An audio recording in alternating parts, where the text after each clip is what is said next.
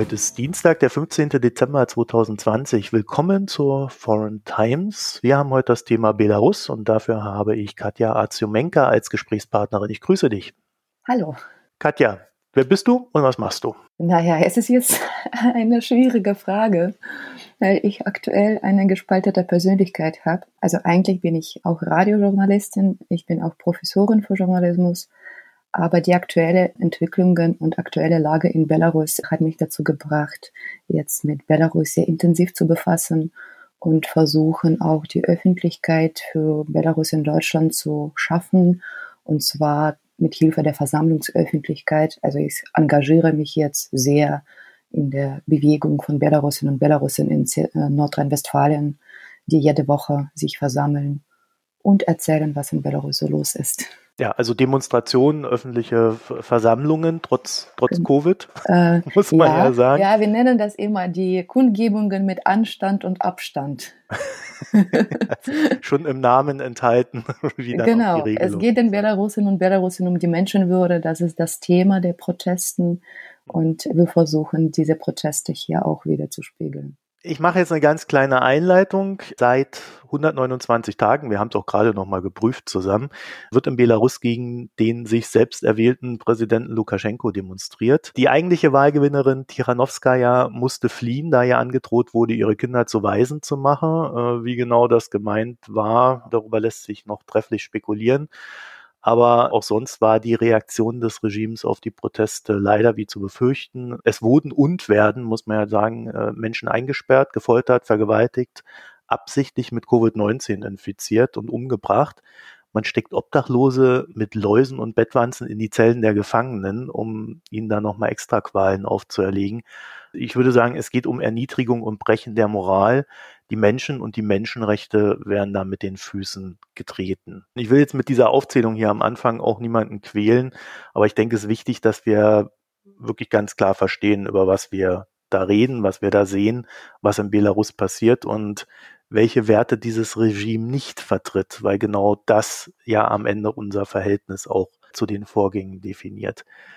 Katja, ich musste wirklich ein bisschen drüber nachdenken, wo wir heute nun anfangen. Belarus ist eine Diktatur. Mhm. Ich glaube, das ist ein Fakt, der sich durch die Jahrzehnte zieht, 26 Jahre meine ich. Und im Westen hatte eigentlich niemand so richtig auf dem Schirm, dass die Zivilgesellschaft in Belarus mittlerweile so stark ist, wie sie nun auftritt. Also die Anführerin des demokratischen Belarus, Tiranowskaja, schätzt so 10 bis 15 Prozent der Bevölkerung im aktiven friedlichen Widerstand. Das meint so Streiks und Demonstrationen. Und hierzulande ist man ja echt davon ausgegangen, als dann die Wahl stattfand von äh, Lukaschenko, ja, der wird seine Wahlen fälschen, dann gibt es vielleicht so ein bisschen Aufruhr, aber danach geht alles wieder seinen sozialistischen Gang. Mhm. Er klebt an der Macht, das System bleibt stabil, da müssen wir uns nicht weiter mit beschäftigen. Ja, das ist genau das Verhältnis, was man eigentlich äh, seit 26 Jahren auch zu Belarus gepflegt hat. Ne? Das ist genau das es entspricht ja auch einer gewissen Gewohnheit dann, um fair zu sein. Ne? Äh, ich muss gestehen, ich hatte jetzt auch nicht auf dem Schirm, dass es dazu kommen könnte, wozu es jetzt kam. Also es ist diesmal einfach anders. Ne? Es ist jetzt komplett anders verlaufen. Die Bevölkerung hat gesagt, also jetzt ist irgendwas, ist jetzt gekippt, irgendein Punkt ist erreicht und, und uns reicht das jetzt. Ja, so ist das. Ja. Ist das eine Entwicklung oder gab es da einen direkten Auslöser, so einen Schlüsselmoment? Ähm, ich weiß es nicht. Also es ist natürlich, vielleicht ist noch zu früh zu sagen, oh, also das hat das alles ausgelöst. Es gibt viele Versionen davon, es gibt viele Vermutungen, aber ich glaube, was wir auf jeden Fall beobachten können, ist, ist erstmal die Umkehrung der Verhältnisse noch vor der Wahlen. Und zwar, äh, dass die Menschen in Belarus zum ersten Mal daran geglaubt haben, dass sie gewinnen können, dass sie so schlau sind, dass sie es nicht zulassen werden, dass die Wahlen gefälscht werden dass sie Instrumente in der Hand haben, um das zu verhindern. Und ich glaube, das ist das, was wir als einzigartige Situation beschreiben können. Und ich glaube, das ist genau der Verdienst von auch Tichanowskaja, auch von Kalesnikova und von Zepkala, also von drei Frauen, die vorne für Demokratie in Belarus vor der Wahlen auch noch gekämpft haben, die geschafft haben, den Menschen auch dieses Gefühl zu vermitteln. Und ich glaube, was noch passierte, ist die weitere Umkehrung dass die Menschen daran geglaubt haben, dass sie gut sind. dass der Staat, die haben gesehen, wie im Frühling während der, äh, der Covid-Pandemie sich niemand um sie gekümmert hat, wie sie sich alleine überlassen wurden. Und sie haben in der Zeit auch gelernt, sich selbst zu organisieren. Und ich glaube, das sind einfach ein weiterer Faktor. Man muss vielleicht auch noch erwähnen, dass es eine unerschrockene Generation vielleicht auch noch groß geworden ist, die nämlich nicht der Repressionen und Gewalt erfahren hat. Also die Wahl davor haben sie sozusagen ausgesetzt oder aus, sich nie daran beteiligt und das hat der Luft, die Luft auch verschaffen.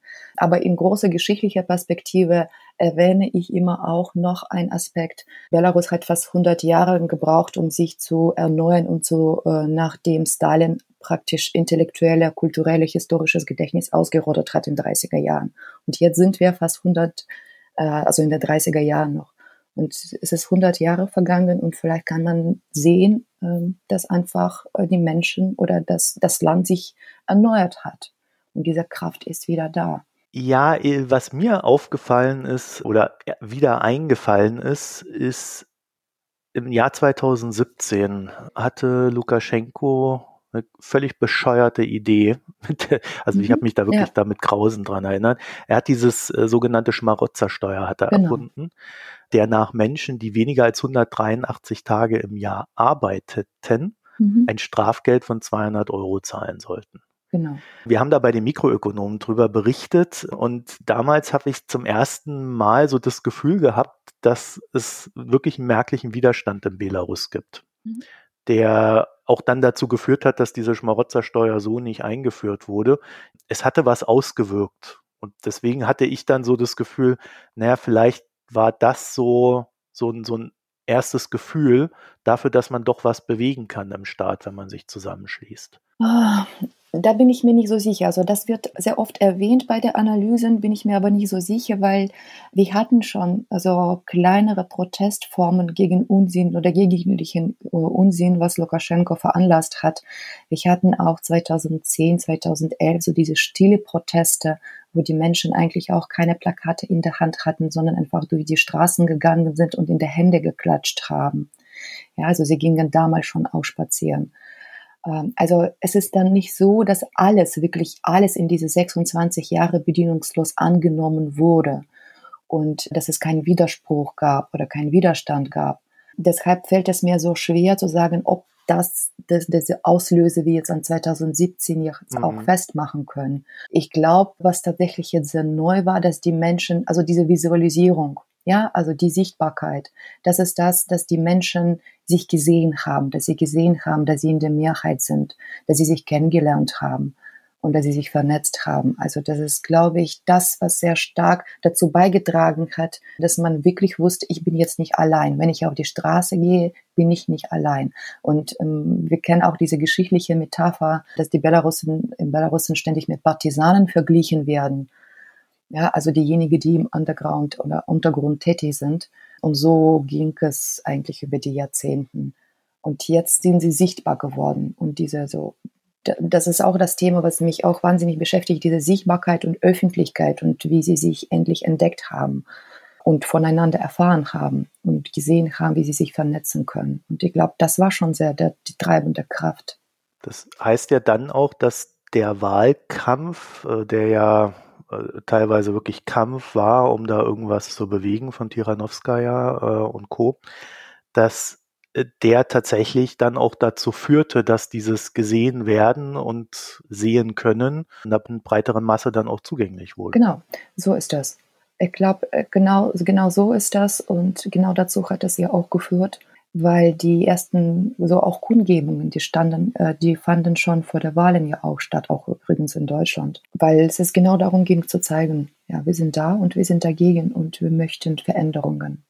Diese Wunsch nach Veränderungen, Wunsch nach Wandeln, kann ich nur zustimmen. Mir ist noch eine andere Sache aufgefallen, aber die ist ja nicht nur mir aufgefallen. Es wird ja so ein bisschen auch die weibliche Revolution genannt, ja. äh, was in Belarus stattfindet. Mhm. mhm. kann man sicherlich über das Bildnis der Revolution streiten, aber es ist schon erstaunlich weiblich. Also äh, offensichtlich bist du ja auch weiblich und organisierst die Proteste. Also da habe ich keine gespaltete Persönlichkeit, nein. Ja? Also man sieht ja auch Männer auf den Protesten. Es ist ja jetzt nicht so, dass äh, da keine Männer sind. Aber wie kommt es denn, dass diese ganze Organisation so weiblich wirkt von außen betrachtet? Hm, ich würde an dieser Stelle, ich möchte ich so gerne Sie fragen, warum nicht? Das ist unbestritten, dass das sein kann und soll. Aber äh, mhm. in, in einer idealen Welt würde man ja dann wieder sagen, das machen beide Geschlechter. Also warum, warum prägt denn das eine Geschlecht so sehr? Es ist auch wiederum auch keine einfache Frage. Also vermutlich hat das ja auch sehr viel auch mit der äh, Rollen zu tun oder Rollenverteilung zu tun. Wir haben auf einerseits ein sehr patriarchalisches Land, wir haben auch ein sehr paternalistischer Stadt, wo äh, über die Jahrzehnte ein Mann an der Macht auch gewesen ist und offenbar immer noch ist. Ob der die Macht hat, das ist eine andere Frage. Er hat Gewalt, aber ob der Macht hat, ist eine andere Frage. Ja, und äh, die Frauen, also, hm, warum die Frauen? Mir ist zum Beispiel auch aufgefallen 2017, als ich mir da nochmal mhm. so ein paar alte Berichte angeguckt habe, da sah man sehr viele Mütter, die für ihre Söhne eingestanden sind. Also ich weigere mich auch ein bisschen so dieses, äh, dieses Framing anzunehmen oder diese Schema oder diese Schublade belarussischen Frauen zu stecken und sagen, ja, sie sind für ihre Männer, die sind für ihre Söhne auf die Straße gegangen, weil so ist das nicht. Sie sind für sich für die auf die Straße gegangen. Und ich glaube, ich weigere mich ja auch ein bisschen, ähm, zu sagen oder worüber ich auch, äh, ich würde vielleicht von anderer Ende beginnen, vielleicht kann ich, äh, bekomme ich dann die Antwort auf Ihre Frage. Ich glaube, ähm, ich bin am meisten empört über die Reaktion der westlichen Feministinnen auf die Protesten. Mhm. Und es gibt schon erste Analysen und die ersten Analysen äh, sagen, na ja, so wie die belarussischen Frauen sich zeigen, da geht es nicht um die Emanzipation, da geht es nicht um die Befreiung. Sie sind auch in dieser Rolle eigentlich ein Opfer und das ist ein Akt der Selbstaufopferung, was wir dort auch sehen, diese Frauen in weißen Kleidern und mit den Blumen. Und das hat mit Feminismus und Emanzipation nichts zu tun oder das hat ja keine feministische Agenda. Mhm ich glaube, das ist das, was mich am meisten erstmal auch zu, zu, zur Empörung ja auch bringt. Darum geht es jetzt dort nicht. Es geht jetzt nicht um die feministische Agenda, es geht um die Wiederherstellung der Menschenwürde in einem Land. Und ich glaube ja einfach, dass es so dieses Zusammenspiel, das nach diesen ersten drei sehr gewaltsamen Tagen nach den Wahlen, nach den ersten Protestwelle, nachdem die Menschen laut gesagt haben, dass wir nicht einverstanden sind und nachdem es bekannt war, wie viele Menschen gefoltert wurden. Eigentlich haben die belarussischen Frauen sich so verhalten, wie man praktisch nach Lehrbuch des gewaltlosen Widerstands zu handeln hat.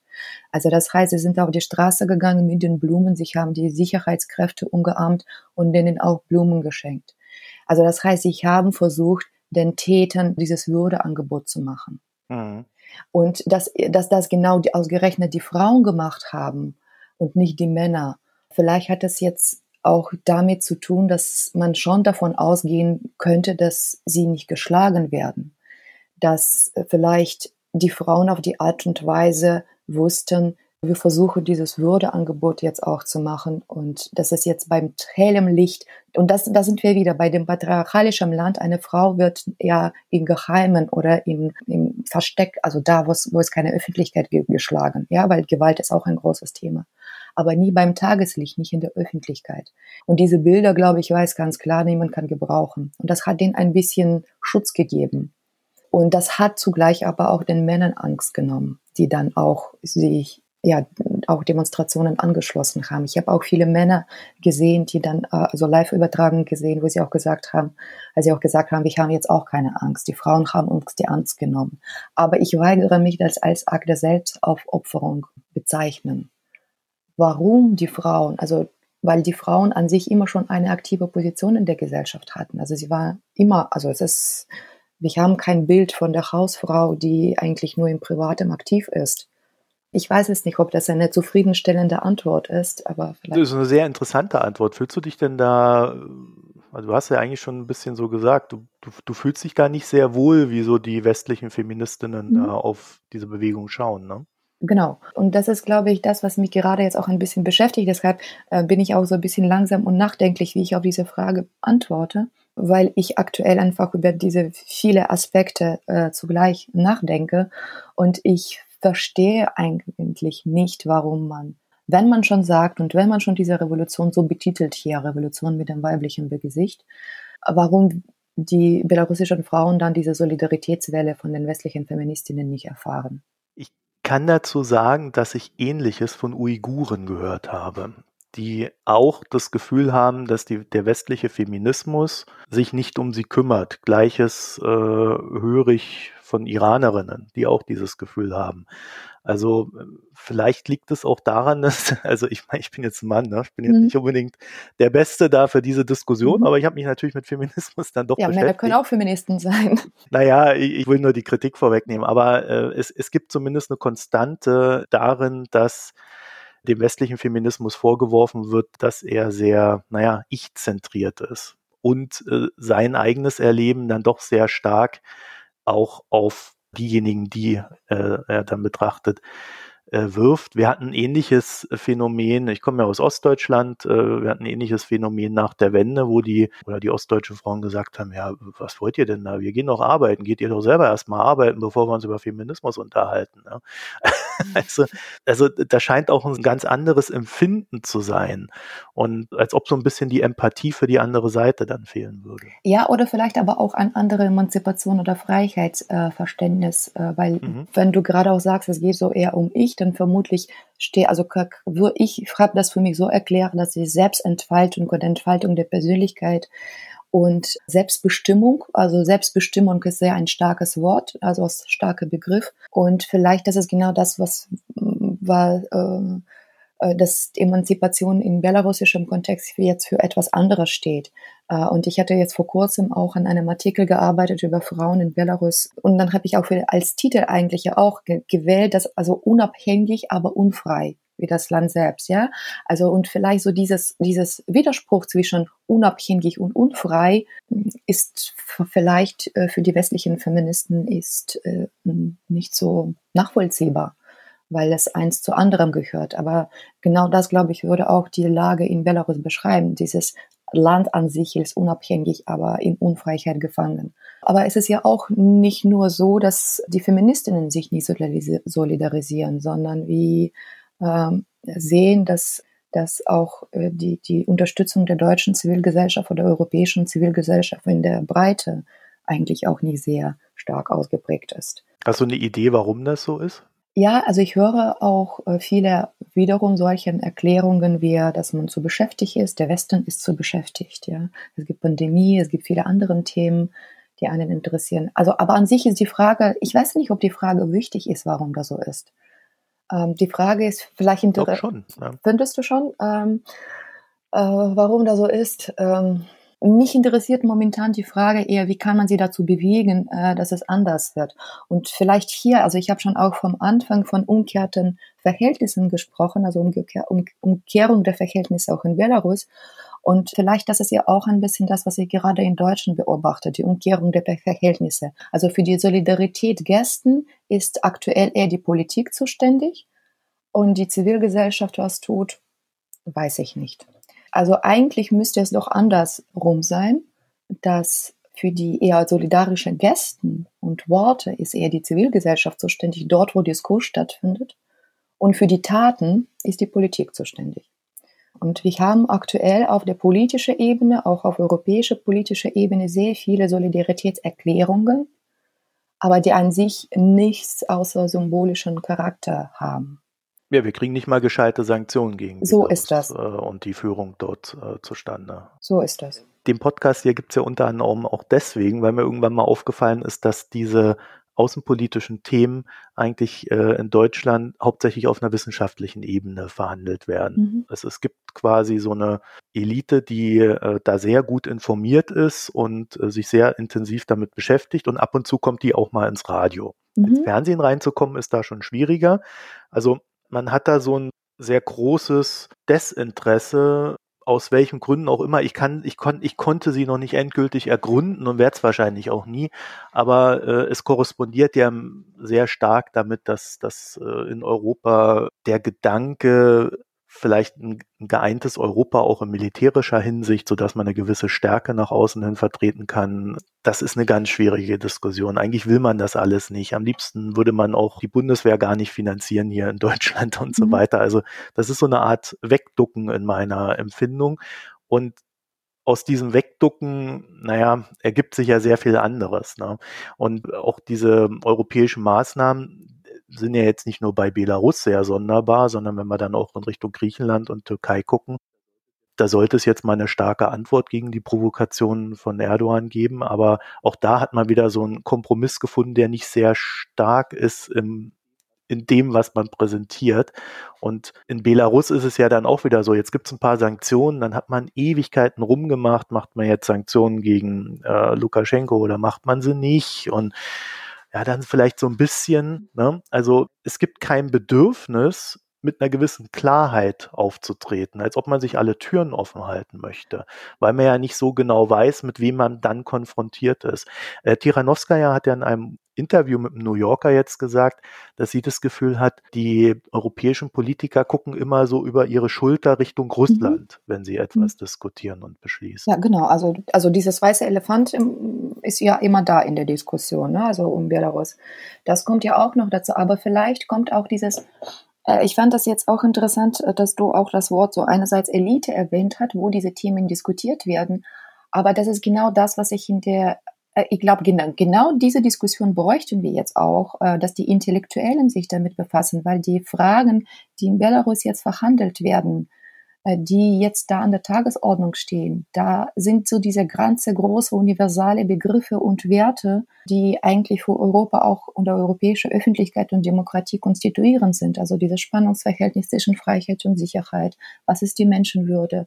Also das ist, was ist eigentlich Öffentlichkeit? Welche Kraft hat die Zivilgesellschaft? Und erstmal, ähm, das ist ja eine Diskussion oder ein Diskurs, äh, was, wie man auch Belarus mit Europa verbinden könnte und die Fragen, äh, die man auch im Diskurs oder gemeinsamen Gesprächen klären könnte und damit ja auch die Aufmerksamkeit Belarus ja auch zu schenken. Was wir aber in den Medien zum Beispiel sehen, es gibt zwar ohne Ende Appelle hinschauen, ist ja auch schön, aber ich denke, dass es meine Aufgabe vielleicht hier diese Appelle zu starten und schreien zu, hinzuschauen. Aber äh, also zumindest, wenn ich mich äh, bei der Kundgebungen engagiere. Aber die Aufgabe der Medien wäre zu berichten und richtigen Fragen zu stellen. Und ich habe eine Menge von richtigen Fragen, die mit den politischen Entscheidungen gebunden sind. Was bedeutet es, dass äh, Lukaschenko kein legitimer Präsident für die EU ist. Was bedeutet das konkret? Und niemand fragt nach. Es wird also, es gibt so viel zu hinterfragen. Und vielleicht, wenn man hinterfragen würde, was diese politische, symbolische Gäste bedeuten, die an sich keine symbolische Gäste sind, aber symbolisch, nur symbolische Gäste bleiben, weil niemand hinterfragt, was dahinter steckt. Das ist ja ein Aspekt. Und ich glaube schon, wenn man das hinterfragen würde, wenn man einen Diskurs darüber führen würde, hat man das überhaupt jemand versucht? Also was bedeutet das konkret?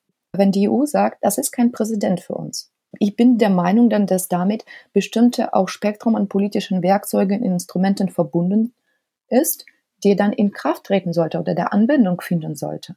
Aber es gibt kein Hinterfragen. Es gibt nur Appelle auf eine Seite. Du hast ja die Intellektuellen äh, angesprochen. wollte ich noch erwähnen. Also ich hatte ja gesagt, die wissenschaftliche genau. Elite. Das ist tatsächlich auch mein Eindruck, dass es in, in diesem Think Tank-Bereich dann auch bleibt, diese Diskussion. also die wird natürlich dann auch Politiker lassen sich von denen beraten. Aber ähm, bis auf das Deutschlandradio, das dann ab und zu mal auch jemanden einlädt da früh, hört man da ja recht wenig in der breiteren Öffentlichkeit. Und dadurch kann natürlich auch keine Debatte entstehen. Gerade von den Intellektuellen höre ich ja, was Menschenrechte betrifft, in den letzten Jahren immer weniger. Zumindest dann, wenn sie äh, außerhalb von Deutschland diskutiert werden. Also die höchste Debatte, die wir hier hierzulande führen über Menschenrechte, ist ja Datenschutz. Aber das ist genau das. Also zum einen geht es nicht nur um die Menschenrechte, wenn man sich das damit, damit befassen würde, würde man ziemlich schnell feststellen, es geht nicht nur um die Menschenwürde und nicht nur um die Menschenrechte in Belarus gerade und aber auch äh, die, es ist ja natürlich einerseits, äh, scheint mir eine sehr bequeme Position zu sagen, ähm, na ja, wenn die Medien darüber nicht berichten, dann können die Intellektuellen ja auch nichts bewirken. Ich bin der Ansicht, dass es genau deren Aufgabe ist, die mediale Mechanismen durchzubrechen, die neue Aspekte hier zu, äh, hier, hervorzurufen. Und heutzutage haben wir so viele Möglichkeiten, sich zu äußern. Also man ist ja auch nicht immer an klassischen Medien damit ja auch angewiesen. Also heutzutage hätten sie, wenn sie wenn sie sich das vorgenommen hätten, sehr viel kommunikative Macht gehabt, wenn sie sich damit befassen würden wenn Sie sich genau das anschauen würden. Ich würde an der Stelle gerne mal den Podcast Wochendämmerung dann doch etwas lobend mhm. erwähnen, äh, weil eine gewisse Regelmäßigkeit zumindest im Aufmerksamkeit machen auf Belarus dort stattfindet. Mhm. Es ist ja natürlich dann immer noch nicht die deutschlandweite Debatte, ne? Und es ist vielleicht auch bezeichnend, dass die Süddeutsche dann letzte Woche ein Interview mit Hanna Lubakova mhm. rausgebracht mhm. hat, die ja vor allem, deren Arbeit vor allen Dingen ja auch ist, Aufmerksamkeit genau. zu erzeugen. Und das Interessante daran ist aber auch nur, dann interviewt man sie halt zu ihrer Tätigkeit als Aufmerksamkeitserzeugerin, aber eben nicht ja diese tiefere Debatte, die sich dann daraus eigentlich erzeugen müsste. Ich würde dennoch jetzt, äh, nachdem wir da äh, zumindest mal darauf hingewiesen haben, weil wir werden es ja jetzt auch nicht auflösen können, du hast es eben schon so ein bisschen angedeutet, es gibt ja so eine gewisse Tendenz in Belarus Richtung Europa, die man beobachten kann, äh, weil von Russland ist nicht viel zu erwarten. Von Europa erhofft man sich was. Äh, Tiranoskaya hat jetzt auch äh, kommuniziert, dass sie sehr viel Hoffnungen in die USA legt. Ist das, bewegt sich da was in, in Belarus weg von Russland? Naja, also ich glaube, dass Belarus oder die Belarusinnen und Belarusen haben sich, so wie ich sie kennengelernt habe, oder so wie ich sie noch kenne, als sie dort gewohnt haben, ähm, sehr viele haben sich immer schon als ein europäisches Land begriffen aber es geht jetzt nämlich nicht darum, die Richtung zu entscheiden. Also verstehen Sie, es, verstehst du, es geht nicht darum zu sagen, wir wollen nach Russland oder wir wollen in die EU. Darum geht es jetzt nicht. Also das ist, es geht jetzt erstmal um einen Konflikt, wenn wir das mild ausdrucken, das Belarus und Belarusen betrifft. Das ist eine innere Angelegenheit, das stimmt schon. Aber man trifft ja eine Entscheidung. Wenn man sich in den USA Hilfe holt oder in Europa, dann trifft man ja schon eine gewisse Richtungsentscheidung. Ja, auch. Ne? das stimmt. Aber es ist wiederum die Frage, du hast jetzt das Wort Hilfe gebraucht und das ist, ich finde, das ist jetzt eine sehr auch interessantes Aspekt. Was braucht, was braucht Belarus? Weil Belarus möchte, ich, also so wie ich das jetzt die Entwicklungen dort be bewerte, es geht nicht um diese Entscheidung, sondern das ist das Land, was sich so in der Mitte auch positionieren möchte also zwischen Russland und zwischen der EU. Und es geht jetzt nicht so sehr um die Hilfe, sondern wenn wir das Wort Unterstützung oder Solidarität gefallen wird, äh, dann geht es eigentlich um diese Frage, wie kann man Solidarität und Unterstützung zeigen, ohne sich einzumischen? Also im Prinzip, was gefordert wird, ist eine klare Haltung, nicht Einmischung nicht Hilfe in dem Sinne, dass jemand, ja. also das ist jemand, es geht um die Anf es geht um die Forderung, klare Haltung zu zeigen, die sich in den politischen Handlungen auch zeigt. Mhm. Ich habe das Wort Hilfe mhm. vor allen Dingen deswegen genutzt, weil Tiranowska ja in diesem New Yorker Interview ja. tatsächlich gesagt hat, dass sie sich vorstellen kann, dass die USA eingreift. Mhm. Das ist ja schon mehr als Haltung zeigen. Ne? Ja, angreift und das ist jetzt wiederum angreifen in welche Hinsicht, also wo wir die, Ein wo die Eingriffe so nicht näher definiert. Genau, wo, wo wir, wo wir ja. wiederum die Eingriffe, also man braucht irgendeine Verhandlung. Momentan sind wir in der Phase, mhm wo die, Bevor also die Bevölkerung noch Widerstand zeigt und das auch tun, offen, hoffe ich auch noch über die Monate auch tun wird, solange es nötig sein wird. Aber in diese zweite Phase der Verhandlungen oder der Lösung des Konflikts sind wir noch gar nicht ja eingetreten. Und da brauchen wir schon so die Hilfe, Unterstützung, Solidarität, also weil wie kann man aus dieser Situation rauskommen? In jedem Streit, wenn zwei Parteien, also obwohl das ja jetzt nicht mit dem Streit zu tun haben, sondern deine momentan mhm. um einen lösbaren Konflikt, aus dem noch kein Ausgang äh, sich zeichnet, dann braucht man immer eine dritte Seite. Also so sind die, die Gesetze der, der, der Moderation, oder? Das ist ja jetzt die Frage, weil du hast ja, glaube ich, vorhin äh, sehr schön formuliert. Lukaschenko hat die Gewalt genau. in der Hand. Ob er die Macht hat, das ist die Frage. Also er hat ausreichend Mittel, um die Gewalt zu finanzieren, mit der er noch momentan zumindest seinen Posten mhm. halten kann. Also ich will jetzt nicht, also die, die Worte, ne, da würde ich jetzt gar nicht so sehr in die Diskussion reingehen, ob das jetzt dann Hilfe ist äh, oder, oder Solidarität. Aber es, es sieht ja schon so aus, als ob man zumindest eine sehr große also ich glaube, es gibt da zwei Strategien. Entweder äh, man, man bringt ihn so weit, dass er quasi keine Mittel mhm. mehr hat. Das genau. hat ja äh, Tiranowska mhm. ja auch äh, kommuniziert. Weil irgendwann ist das Geld halt weg, gerade dann auch, wenn die Sanktionen greifen oder wenn ausreichend Sanktionen da sind, sodass er sich im Westen kein neues Geld besorgen kann. Dann müsste der große Bruder Russland, äh, wie er es ja mal so schön genannt hat, äh, das Volk mag das dann anders mhm. sehen, die Bürger, ihn dann weiter finanzieren? Das wissen wir nicht. Und die andere Möglichkeit wäre ja zu sagen, also pass auf Leute, ähm, entweder ihr setzt euch jetzt an den Tisch oder wir greifen aktiv ein. Aber ich glaube, dieses aktiv eingreifen, das möchte man auch. Ja, nicht. aber das ist vielleicht der Punkt. Und ich glaube, vielleicht erwähne ich heute auch noch zum dritten Mal das Wort die Umkehrung der Verhältnisse oder umgekehrt, um ganz komische verkehrte Welt, weil momentan fast alle Diskussionen über die Lage in Belarus im Prinzip sich um eine Frage drehen, dass jemand von Vertreter, egal auf welcher Ebene, ob wir jetzt über die mediale Öffentlichkeit sprechen oder politische Öffentlichkeit, also egal von welcher Ebene, es kommt immer an eine Frage an Belarusen. Was kann die EU tun oder was kann die USA tun? Und es wird erwartet, dass die Belarusen oder Belarusen, egal in welcher Position, ob das jemand äh, an der an der Kundgebungen teilnimmt, ob das Tichanowskaja ist, mhm. also egal auf welcher Ebene, es wird sozusagen diese Antwort an Belarusen zu und Belarusen äh, diese Frage immer äh, mit dieser Frage werden sie immer konfrontiert. Und ich finde, dass allein hier zeigt sich schon eigentlich diese Haltung, wir wollen nichts tun. Wir erwarten von euch, dass ihr uns jetzt ein Programm ausgearbeitet, was wir tun wollen. Wenn man wirklich Solidarität zeigen möchte, wenn man jemanden unterstützen möchte, gehe ich davon aus, dass man auf eine andere, eine andere Art und Weise handelt. Dann sagt man, wir können das tun, das tun und das tun und das tun. Was passt das euch? Das ist die Solidarität zeigen und das ist Hilfe zeigen. Also nicht die Hilfe, sondern Unterstützung zeigen. Also ja. dieses erstmal Angebot machen und sagen, uns stehen. Und da komme ich wieder zurück zu dieser Behauptung, wenn es auf der politischen Ebene behauptet wird, der ist kein legitimer Präsident. Welche Handlungen sich daraus ergeben, das wird nirgendwo erläutert und erwähnt. Was bedeutet das konkret? Und das, da sind wir schon bei den Lösungen und auch bei dieser solidarischen Haltung von der EU wären wir dort. Wir sind aber nicht da. Dort bricht das alles ab und was nächste, was danach kommt, die Frage, gut, was können wir für euch machen? So, das ist genauso, wenn wir jemandem, ich weiß es nicht, äh, du kennst das auch äh, sicherlich, wenn du, weiß ich nicht, hungrig bist und nach Hause kommst und jemand fragt dich, was willst du, was willst du essen? Dann weil eigentlich in diesem Moment weißt du nicht, weil du hungrig bist. Äh, das Einzige, was du, äh, was dir gut tun würde, wenn man dir sagen würde, du kannst das essen, du kannst das essen, du kannst das essen. Was, was willst du jetzt davon? Das ist ja auch würde zeigen. Das bedeutet ja auch Haltung zeigen. Das bedeutet richtige Unterstützung zeigen. Diese Instrumente stehen uns zur Verfügung, diese Strategien zu, stehen uns zur Verfügung. Und diese Instrumente sind nicht willkürlich. Die sind nämlich mit unserer politischen Haltung, die wir geäußert haben, verbunden. Also, dass der jetzt für uns kein legitimer Präsident ist. Und da sind die Optionen. Was würde euch gut tun?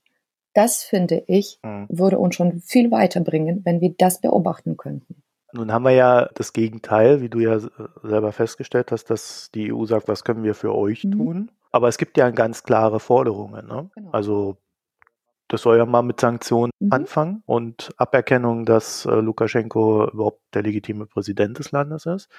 Aber da sehen wir ja dann, dass auch das dann nicht genau. stattfindet. Genau in der Form, wie es geschieht. Genau, allein das findet schon nicht statt. Ja. ja.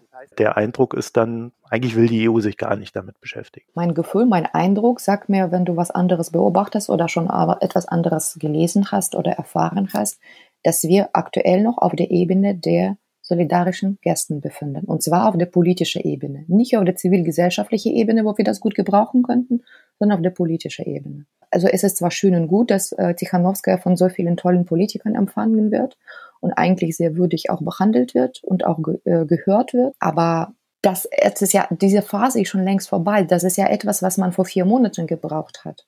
Das heißt, die Strategie scheint oder so wirkt es auf euch? Auf mich. Ich weiß, genau, auf mich wirkt es so. Also man lässt das halt auslaufen. Genau. Ist nicht von der Hand zu weisen, sage ich mal so ganz offen. das ist jetzt keine schöne Antwort. Ja, es gibt, es gibt, also man kann natürlich nicht alles so pauschal jetzt sagen, alles funktioniert nicht. Es gibt natürlich so solchen äh, solchen Themen, was sehr wichtig sind, dass die Belarusinnen, die jetzt auf der Flucht sind, äh, schnell Visum bekommen, dass die Botschaften da auch ein bisschen mitspielen oder dass die Botschafter auch Alexejewitsch mal auch Diplom also geschützt haben, als sie das die Angst hatte. Also immerhin gibt es ja etwas. Also es ist ja dann nicht so, dass es ja dann wirklich nichts passiert. Aber es gibt viele Aspekte und Themen, große Themen, die zu hinterfragen gilt.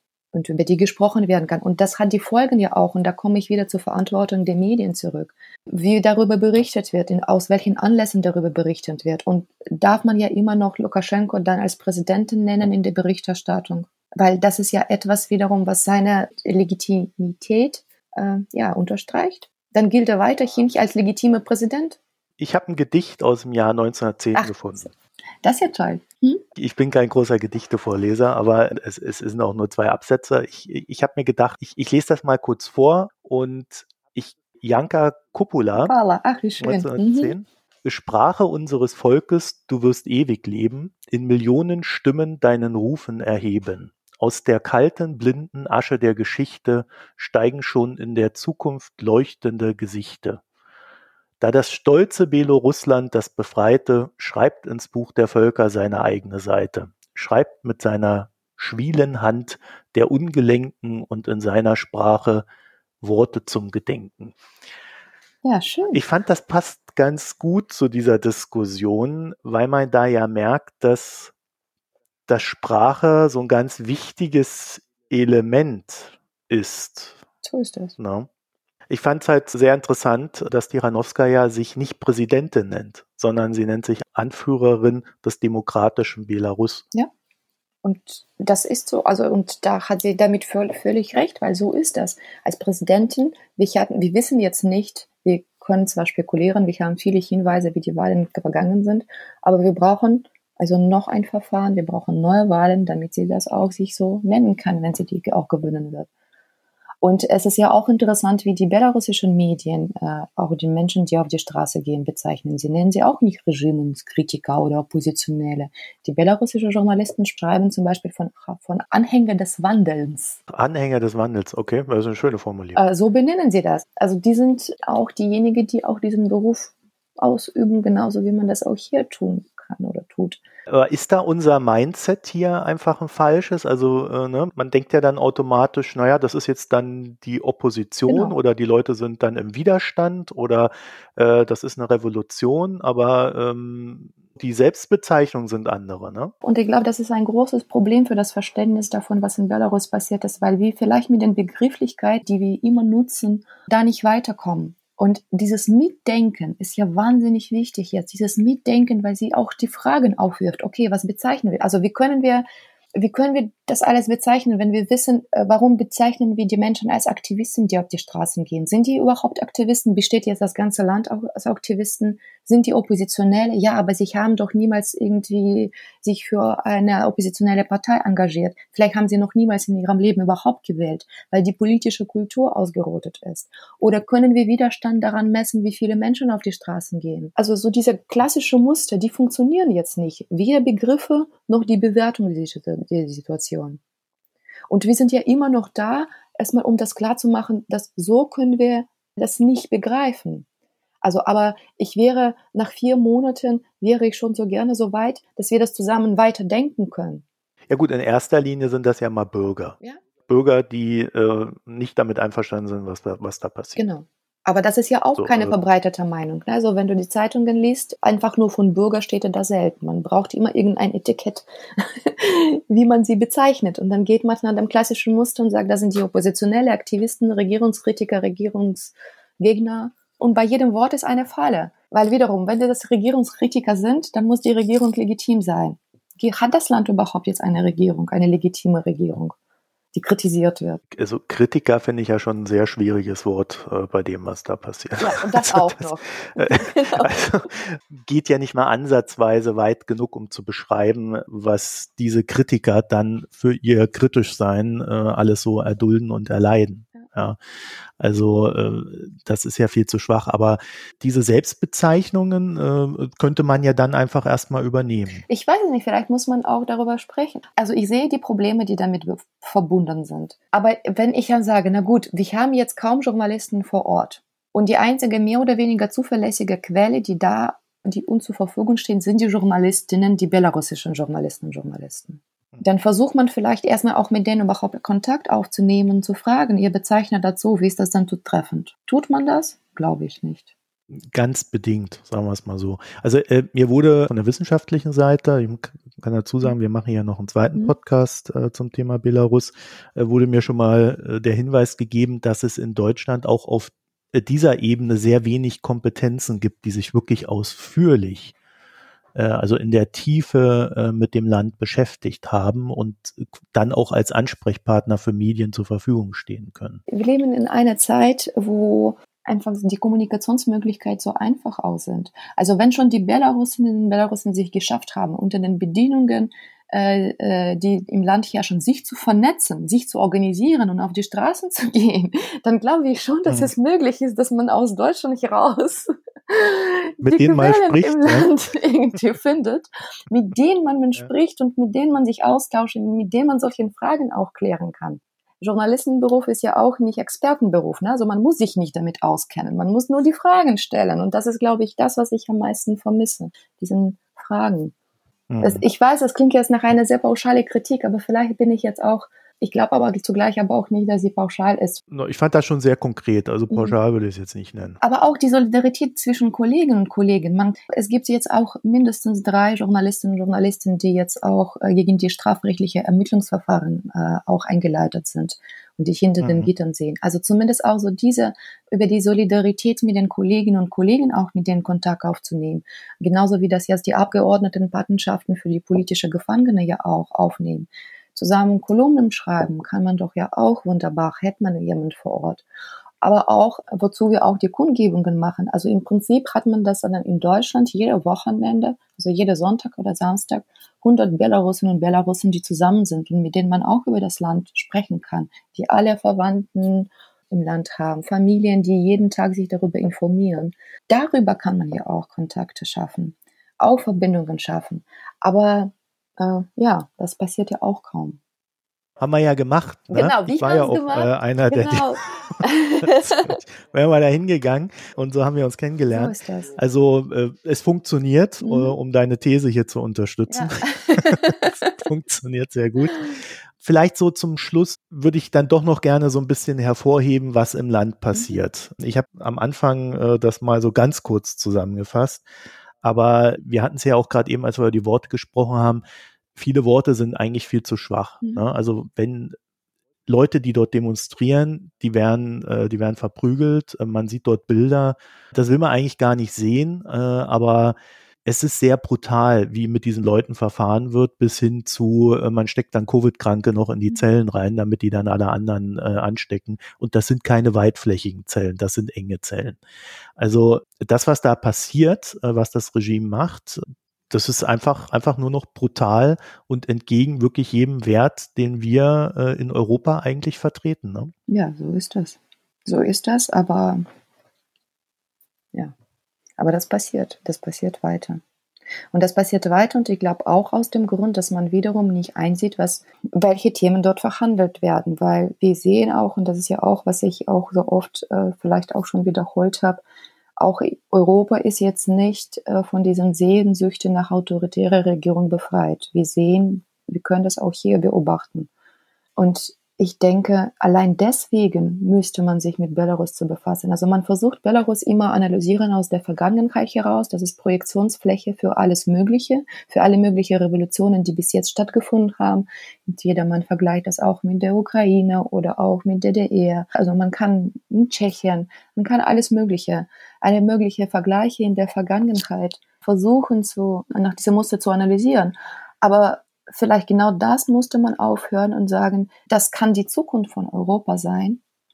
Also das kann die Zukunft von Europa sein, wenn die autoritären Tendenzen, die wir hier beobachten, wenn die populistischen Tendenzen, die in Europa beobachtet werden, immer stärker werden.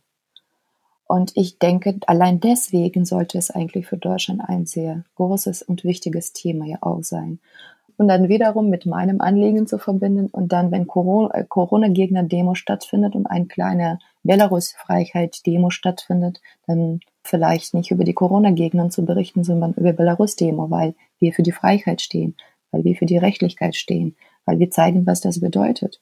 Und das nicht verleugnen, sondern im Gegenteil die Fahnen dafür hochhalten. Das einzusehen. Und ich glaube, das erfordert vielleicht noch eine intellektuelle Leistung. Ich weiß es noch nicht, was das noch erfordert.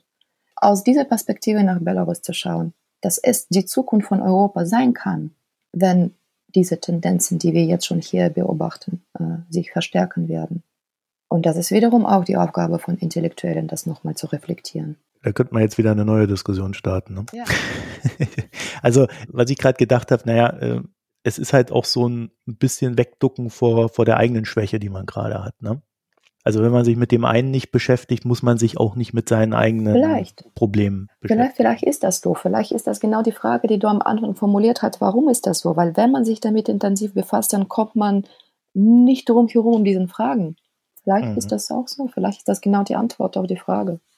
Ich habe, glaube ich, vielleicht noch nicht wirklich die Worte gefunden, wie man über die Gewalt spricht. Das ist eine sehr mhm. schwierige Angelegenheit. Es ist keine Angelegenheit, sondern sehr schwierige Situation, über die Gewalt zu sprechen. Und vielleicht aber was auch wichtig wäre zu erwähnen, wir benennen das immer so eine friedliche Revolution. Und wir versuchen das auch immer zu unterstreichen. Also von wir, ich weiß jetzt nicht mehr, wenn mhm. ich mit wir spreche wem ich damit meine. Aber was verbreitet ist, dass das als friedliche Revolution bezeichnet wird. Seitens der Bevölkerung. Auch seitens der Bevölkerung, aber wenn wir, wenn man auch in deutschen Medien darüber spricht, hm. also so diesen Begriff der friedliche Revolution ist um, Umlauf. Und ich glaube, was auch, wo wir bei Begriffen sind, das ist ein Aspekt, was eigentlich diese Gewalt ausblendet. Weil diese Revolution ist seitens der Protestierenden, die sind friedlich aber es ist kein Frieden im Land. Und die Menschen, die protestieren und die gewaltlosen Widerstand leisten, erfahren diese massive Gewalt. Also das heißt, in diesem Kontext können wir eigentlich nicht von der friedlichen Revolution auch sprechen. Die ist nicht friedlich. Für tausende Menschen ist die nicht friedlich. Sie ist friedlich für diejenigen, die Gewalt haben, weil die werden nicht angegriffen. Die bleiben von allem verschönt. Mhm. Und friedlich ist die Haltung von Protestierenden.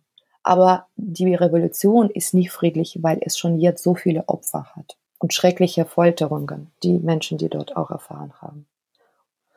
Und das wäre vielleicht mir wichtig zu, auch zu betonen. Also wenn wir jetzt von der friedlichen Revolution sprechen. Und ihr habt ja auch auf den Demonstrationen äh, immer mal wieder jemanden, der dann aus Belarus kommt und auch darüber berichtet, wie es ihm ergangen ist. Äh, nicht immer, aber äh, also in der letzten Zeit kommen jetzt öfter schon die Menschen, die gerade aus Belarus äh, entweder geflohen sind oder ausgewandert sind oder hm. irgendwie in Deutschland gelandet sind äh, und die dann auch zu uns kommen und davon berichten. Ja, das ist, äh, das ist auch das, was dann auch zum Ausdruck gebracht wird.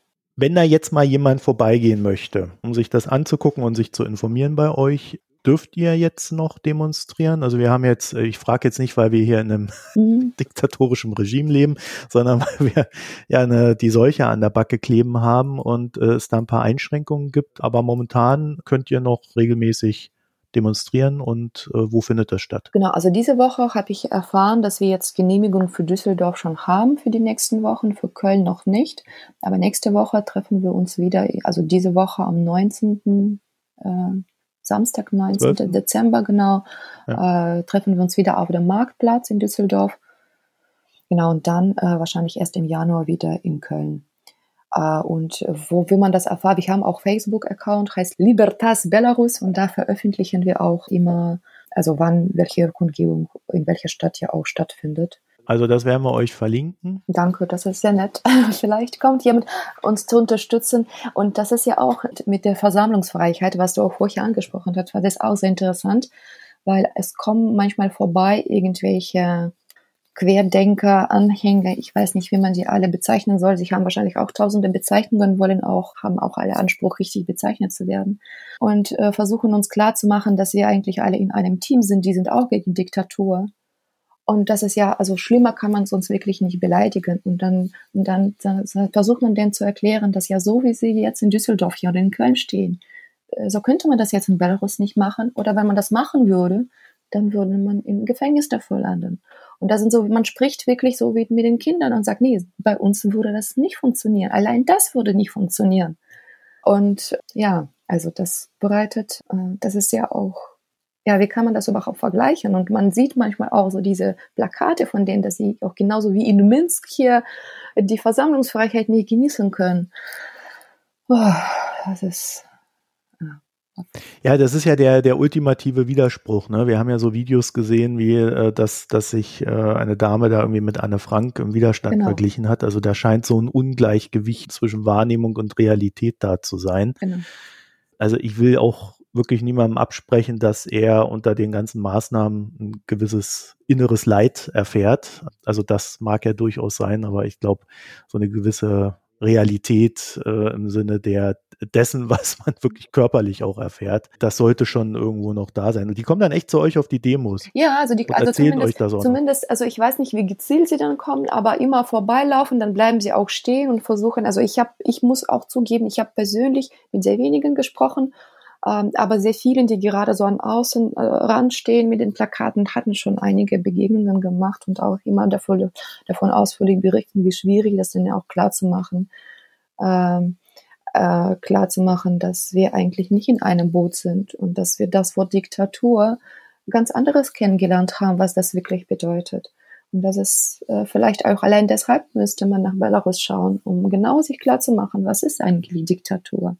Wobei ich das Gefühl habe, da will man dann auch gar nicht hinschauen, wenn man ja. sich selber hier so vergleicht. Ein sehr, sehr trauriges Thema ja eigentlich, aber ich hoffe, äh, wir konnten äh, hier so ein paar Sachen äh, zumindest vermitteln, zum Nachdenken darüber anregen, ja, wie man auch in Deutschland mit Belarus umgehen sollte, vor allen Dingen auch erstmal mit den Menschen da die Solidarität zu zeigen und dann halt auch daraus ja dann vielleicht auch politischen Druck zu erzeugen, dass die sich endlich mal bewegen und sich auch da dann um die Menschen kümmern, weil das wäre ja mal das Erste. Und im zweiten Gang dann die politische Situation beginnen aufzulösen. Ja, vielen Dank für das Gespräch und vielen Dank für die Frage und diese Möglichkeit auch nachzudenken und das erstmal auch, weil das muss alles erstmal auch ausgesprochen werden, weil auch, also ich persönlich, ich, ich auf der individuellen Ebene finde ich das sehr wichtig, dass das erstmal alles mal durchgesprochen wird, damit wir weiterdenken können. Und ähm, danke für das Gespräch. Ja, also ich möchte dir danken. Ich habe ja selber sehr viel gelernt. Ich bin ja auch in manchen Sachen indifferent und nicht so, habe nicht so den ganz geschulten Blick auf immer alles. Von daher, ähm, ja, vielen Dank an dich, Katja. Wir werden, wie gesagt, hier ähm, äh, die Facebook-Seite auch verlinken, deinen Twitter-Account. Vielen Dank. Bis bald, euch eine schöne Zeit. Danke fürs Zuhören. Tschüss. Bis bald.